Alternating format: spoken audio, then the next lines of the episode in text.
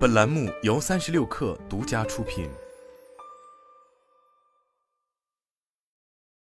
本文来自界面新闻，作者吴荣。据央视新闻报道，八月四日二十一时至八月五日九时，义乌市新增四十例出筛阳性人员，经复核为阳性。八点二，疫情发生以来。义乌市累计报告本土新冠病毒阳性感染者一百三十五例，其中二十一例新冠肺炎确诊病例，一百一十四例新冠肺炎无症状感染者。面对疫情的反复，义乌这座世界小商品之都还能生产和如约发货吗？义乌作为小商品之都，更多是商品销售的窗口。尽管本地也有生产商，但很多小商品的工厂都在外地，遍布全国各地，受到的影响在可控范围。八月五日，义乌购总经理王建军对界面新闻说：“整体而言，从生产上来看，义乌小商品因本次疫情受到的影响不大。”一位负责球迷喇叭生产和销售的义乌经营户对界面新闻提供了类似的说法：“由于他们的生产地是在浙江永康，并不在义乌此次爆发疫情的区域，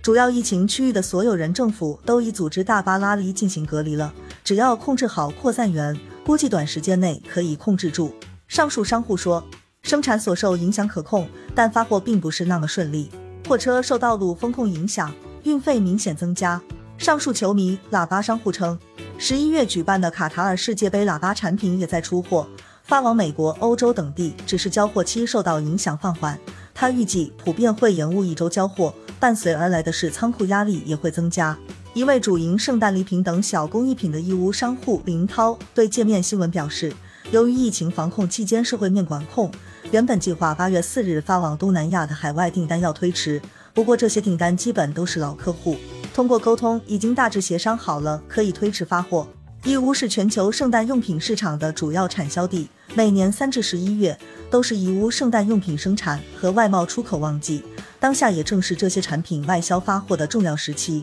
尽管如此，大部分商户都没有太焦虑。自二零二零年新冠肺炎疫情出现以来，义乌市场商户已慢慢适应了这一挑战下的新节奏，尤其是在借助网络接单上。林涛表示，他所在义乌国际商贸城，很多商户都在义乌购、易财宝等多个线上平台开启直播，介绍自家产品。二零二零年以来，外商客户已经习惯了在线上视频看货。对厂家的生产能力、工艺特色和价格等有过一定了解之后，会先少量下单，等到市场销售好了再持续追加。义乌其实这些年来一直都在线上挖掘新客户，而疫情的来袭加速了触网的进程。王建军说，就目前整个义乌市场来说，百分之九十的客户采购都是通过线上，所以当本次疫情到来，对客户下订单的影响不大。除此之外，二零二零年至今，义乌国际商贸城等商城也有较为充分的抵御疫情风险措施。林涛告诉界面新闻，商贸城一至五区除了时常进行消杀工作，